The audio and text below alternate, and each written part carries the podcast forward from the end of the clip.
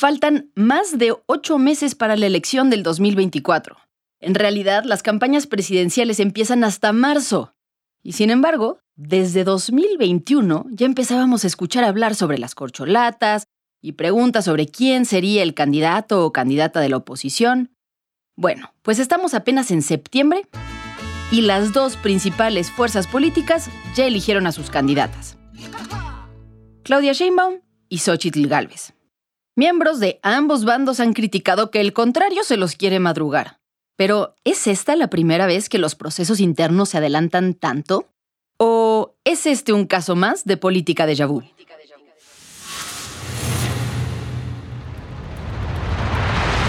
Pueblo de México. Protesto guardar y hacer guardar la constitución política y las leyes que de ella emanen. Y si así no lo hicieren, que la nación me lo demande.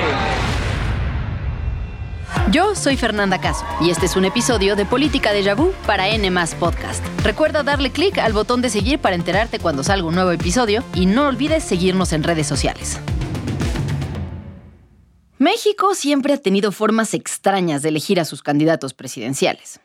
Durante años, en el régimen priista del siglo XX, era el presidente en turno quien elegía directamente a su sucesor y lo hacía mediante un famoso método conocido como el dedazo, en el que, a través de ciertos ritos y formas, unos meses antes del inicio de las campañas, se daba a conocer al candidato oficial del PRI.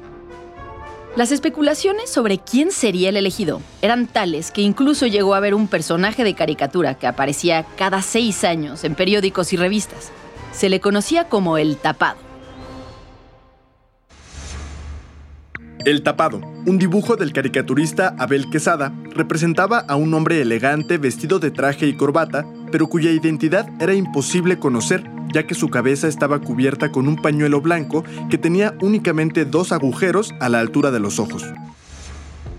La caricatura del tapado tuvo su última aparición después de la elección de 1988, en la que abundaron las irregularidades y se acusó fraude. Junto a aquel dibujo de despedida, apareció una leyenda que decía, para modernizar al sistema, es preciso que muera el tapado. Aquí muere y aquí queda enterrado. Y así fue.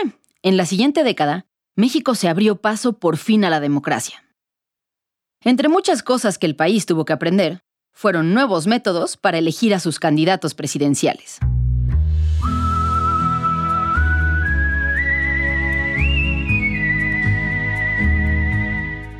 Y el primero que innovó de forma exitosa fue Vicente Fox, el candidato panista que en el año 2000 logró vencer al PRI.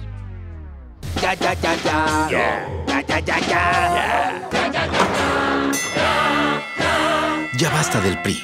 Vota por el cambio. Fox presidente. Aunque Vicente Fox ganó en la elección del año 2000, el plan para llegar a la presidencia inició muchos años antes en el estado de Veracruz.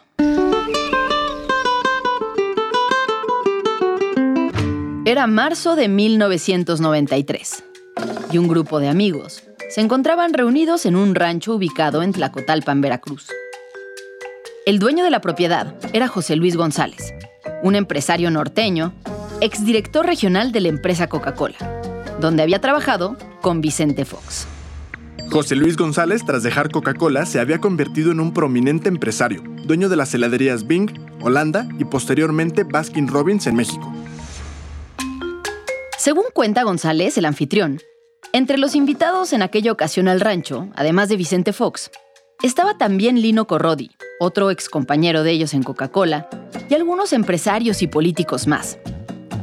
En esa reunión, se le planteó a Vicente Fox la idea de empezar a construir una ruta rumbo a la presidencia en el año 2000, siete años después. Vicente, para ese momento, era ya una figura que ganaba relevancia dentro de la oposición. En los años previos, Fox había sido diputado federal y había aprovechado la tribuna para plantarle cara a Carlos Salinas sobre las irregularidades en la elección presidencial de 1988.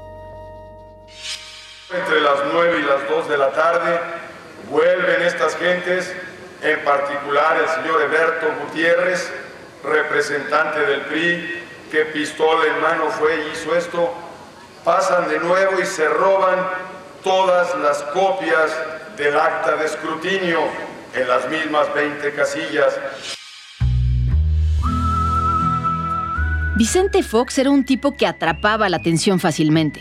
Era alto, bigotón, y su voz fuerte y grave se hacía notar sin necesidad de micrófonos. Muy buenas noches, buenas noches amigas y amigos de toda la República Mexicana. Fox, además, había sabido aprovechar la marea antipriista y combinarla con su habilidad para crear eslogans, escenarios llamativos y frases pegajosas. Era un experto en marketing, una habilidad que había desarrollado ampliamente en sus años en Coca-Cola. Todavía me siento más empresario que político y sé que los medios agarran cuando digo eso y me tupen duro, pero no importa. Tras dejar la diputación, Fox se lanzó en 1991 para ser gobernador de Guanajuato. Los resultados de la votación señalaron su derrota, pero el clamor por el evidente fraude cometido contra él alcanzó un nivel tal que el PRI se vio obligado a pedir la renuncia de su candidato y el Congreso del Estado tuvo que nombrar a un gobernador interino.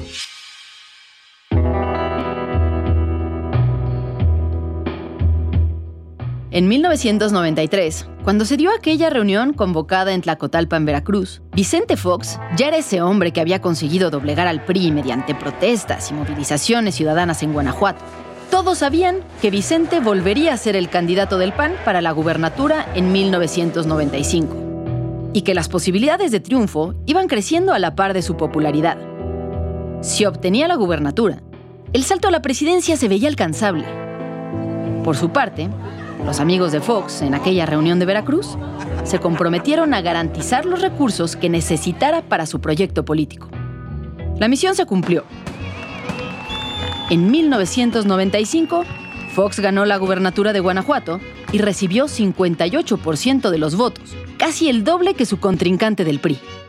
Para así plenamente plasmar aquí, en Guanajuato, todos nuestros ideales de panistas, los de libertad, de justicia social, de bienestar y desarrollo. El plan iba cobrando forma. Fox ya tenía la gubernatura y el PRI se seguía debilitando a nivel nacional. Ese mismo año, en el 95, el PAN también ganó las gubernaturas de Jalisco y Baja California.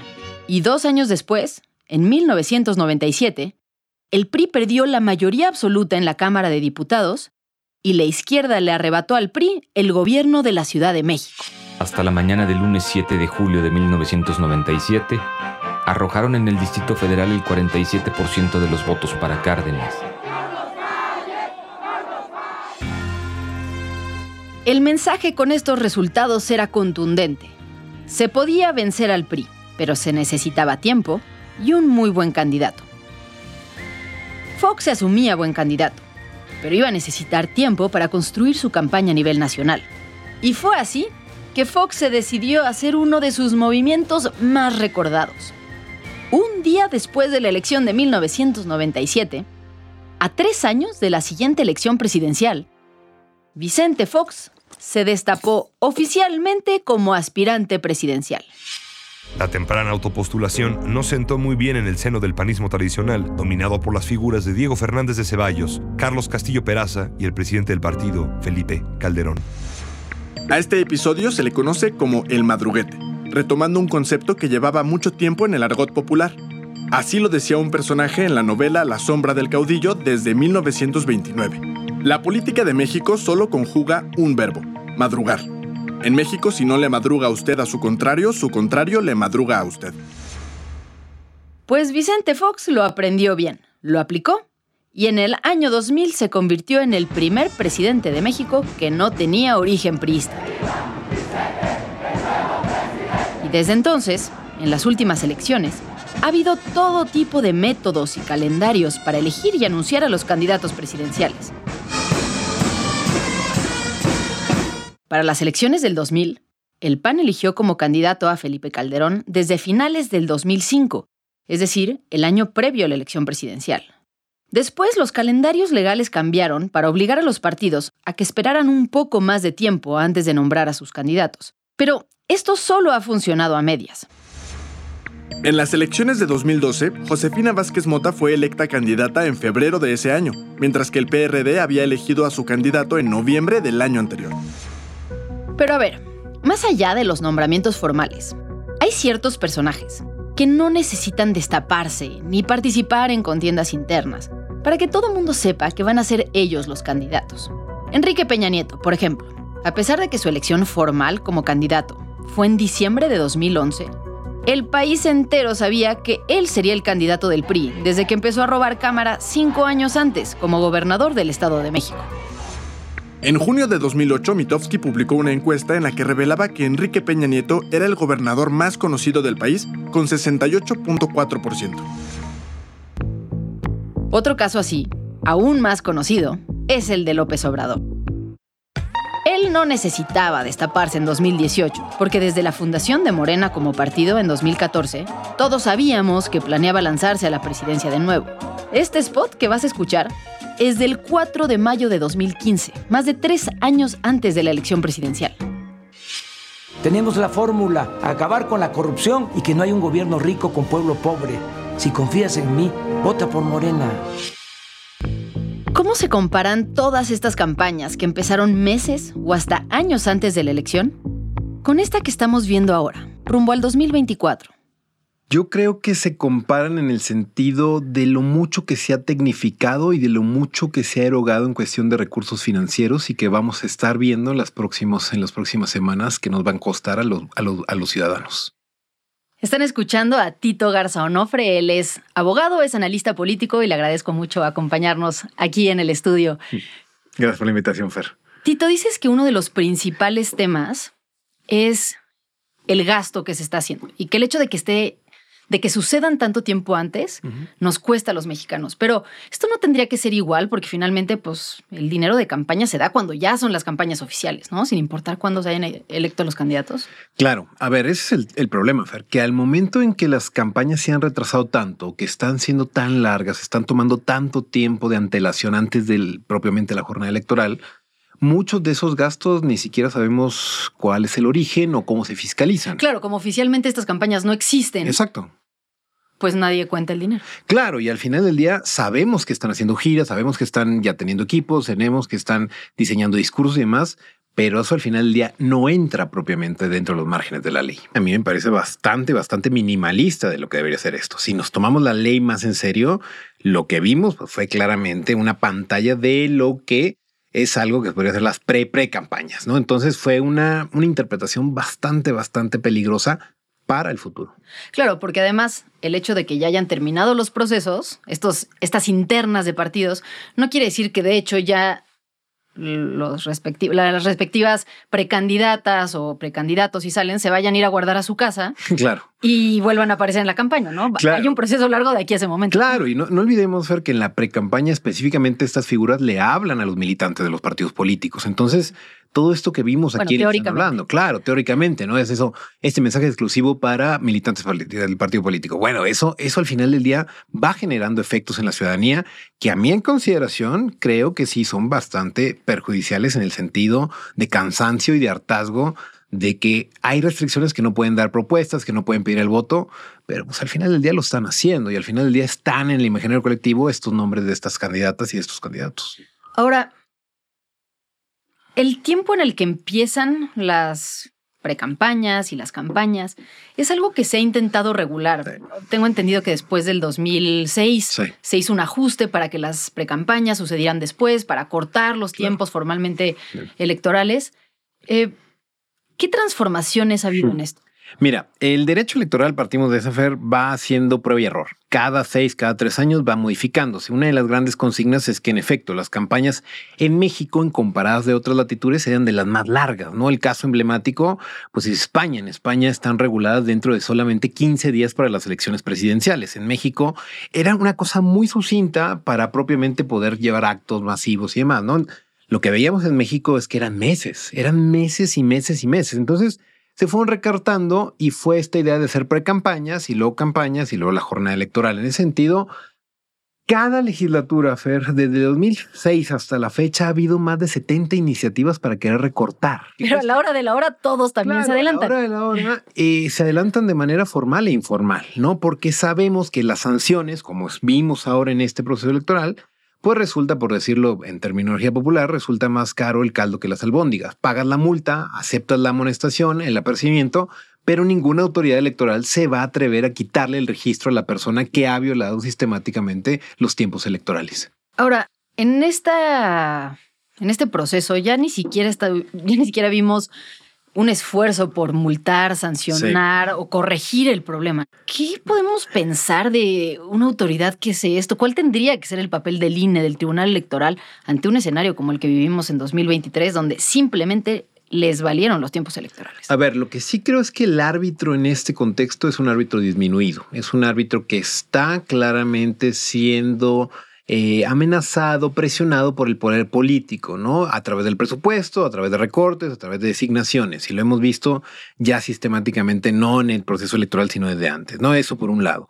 Por el otro lado es que me parece que la popularidad y el arrastre que tiene actualmente el partido oficial, el oficialismo, pues me parece que no, eh, no se veía hace tiempo, por lo menos en los últimos tres sexenios. Y eso implica que al final del día el árbitro no le va a plantar cara, el árbitro no se va a atrever, en este caso el INE, el Tribunal Electoral, a poder dar una sanción. Ya no hablemos, Fer, de, cuestiones económicas, que al final lo sabemos, quien paga esas multas es el mismo presupuesto público que se les otorga a los partidos políticos, ¿no? Aquí ya no hablamos de algún tipo de sanción de apercibimiento, de amonestación, lo que se limitan es a bajar cápsulas, clips, tweets y demás, pero al final del día sabemos quiénes van a ser las personas que van a estar en la boleta. Vamos a ver que en la próxima reforma electoral claramente vamos a hablar ahora de estos temas, de qué tan eh, qué tanta antelación es un acto de precampaña, ¿no? ¿Qué significa el tiempo en las campañas electorales o cuándo los servidores públicos pueden o no inmiscuirse en estos procesos? Ahora, Tito, me gustaría conocer tu opinión con respecto al papel de la ley frente a estos procesos, ¿no? Hemos visto en este episodio cómo a lo largo de la historia ha habido personajes que simplemente se han destapado años antes o gente que no tenía la necesidad de destaparse, ¿no? El caso de López Obrador rumbo al 2018 es un claro ejemplo, ¿no? Él no necesitaba decir yo voy a buscar la presidencia porque todo el mundo sabíamos que el partido se había formado con ese propósito. ¿Qué tanto sentido hace que la ley quiera regular estrictamente estos procesos que son como tan naturales a la política? Vale, es una pregunta eh, complicada, ¿no? Y en ese sentido yo me atrevo a decir que obviamente las dinámicas políticas existen, los tiempos electorales, sabemos cómo se van forjando los liderazgos, etcétera, etcétera, etcétera. Y yo creo que con eso el derecho siempre viene atrás propiamente de la política y va a ir de estos eh, movimientos, negociaciones, etcétera, etcétera. Lo que yo creo que aquí más bien tendría que hacer el derecho es servir de contención. Es decir, oye, hay límites o por lo menos hay, hay cuestiones que necesariamente no deben pasar estos umbrales, ¿no? Eh, yo creo que si a eso nos vamos, pues ya resulta totalmente eh, falaz que, que, quizá las elecciones algunos prefieren que las hagan a través de encuestas y no propiamente a través de un proceso de credencialización, de capacitación, que cueste dinero ejercer los derechos políticos electorales. Sí, claro, no es únicamente el hecho de que quiero saber cuánto gastes y vigilarte como partido, sino asegurar que las competencias sean reales. Que las competencias sean reales y sean que no nos estén engañando a todos los que estamos viendo desde fuera. Medianamente parejas. ¿Es algo positivo que ya empecemos a cuestionar a los partidos o al final es lo mismo de siempre? Al final solamente es un show para que queden los que las cúpulas deciden. O sea, ¿qué tanto sirve que haya estos procesos pues, mediáticos. Mira, eh, me gustaría decir que es algo positivo, que es algo que es un avance importante. Realmente eh, yo creo que los experimentos que vimos tanto en oposición como en oficialismo van a marcar alguna ruta para los próximos años y sobre todo pensando en lo local, Fer, que muchas veces estos procesos no irradian lo local, cómo se asignan gobernadores, gobernadoras. Claro, igual y ya nadie se entera cómo se... o deja tú los gobernadores, y gobernadores los alcaldes. Sí, síndicos, o sea, puestos que van desde, desde lo más cotidiano de la ciudadanía, ¿no?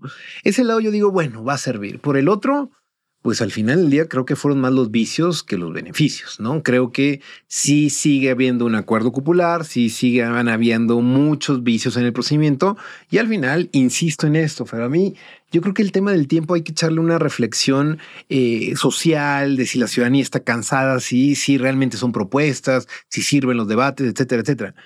pero que no se nos olvide que cuesta. Cuesta tomar un camión, cuesta pintar una barda, y esto al final del día parece que en los dos procesos de internas, ¿no?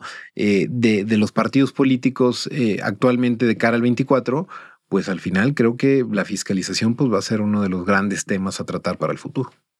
En las internas, y volvemos al asunto del tiempo que falta entre la interna y que inicien formalmente las, las campañas, ¿no? Porque pues seguirá habiendo alguna especie de campaña que se le llamará de otro nombre, pero en el que también se va a gastar dinero y que pues finalmente no sabremos de dónde vino ni a dónde fue. ¿no? Claro, y también pues eso, eh, no, hay que, no hay que olvidar, Fer, que mucho de este dinero es, es público, pero también de fuente privada. Ahora, finalmente, a, al país le sirve que se defina con tanta antelación a los candidatos, no, no tener más tiempo para escudriñarlos, para analizarlos, para contrastar sus ideas, nos da más espacio como ciudadanos también para tomar una decisión informada. Mira, Fer, yo en esto, yo soy muy crítico. O sea, yo creo que, que hay un republicanismo ahí naif que piden algunas autoridades electorales y algunos mismos candidatos la ciudadanía con trabajos precarios, con tanta desigualdad, con tanta pobreza, para llegar después de una jornada laboral a su casa, a informarse, a contrastar propuestas de todos los partidos políticos, de todos los candidatos, es algo irreal, ¿no? Vivimos en un país con demasiadas personas en situación de pobreza para que nos pidan un esfuerzo. Yo creo que lo que tenemos que hacer aquí, más allá que digan discursos, arenga pública, aplauso fácil, retórica, que bailen, se ponga botarga, etcétera, etcétera, Aquí le toca a la autoridad, al árbitro, organizar debates, pero debates que sirvan, organizar otro tipo de mecanismos. Parecería que les han cercenado la imaginación para que realmente los ciudadanos, antes que tener que hacer un esfuerzo doble por informarse, puedan estar medianamente, pues eso, enterados de qué es lo que se va a votar. A ver, yo creo que hay muchos ejemplos, Jaffer, sobre todo en las últimas elecciones, donde mucho se ha mediatizado y mucho se, se, se, define en, en, en, lo, en las redes sociales, en las pantallas pues donde más tiempo implica más baile, más canciones, más jingles, ¿no? Claro, más TikToks. Y al final del día eso puede funcionar, en efecto, pero eso no te habla de que la ciudadanía está votando más informada. Al contrario, vamos a ver qué marketing o vamos a ver qué estrategia mediática puede generarnos mayor visibilización, aun cuando hagamos el ridículo, digamos, cosas que son totalmente irrealizables, ¿no? Claro. Muchas gracias, Tito, por habernos acompañado. Y bueno, pues como ya escucharon, esto de que las campañas empiecen con tanto tiempo de anticipación sí es un caso de política de vu. Nos escuchamos por acá la próxima semana y no olviden seguirnos en redes sociales a todas las cuentas de N y N Media. Si quieren conocer un poco más de las historias de las que hablamos en este episodio, les dejamos algunos links en la descripción del episodio.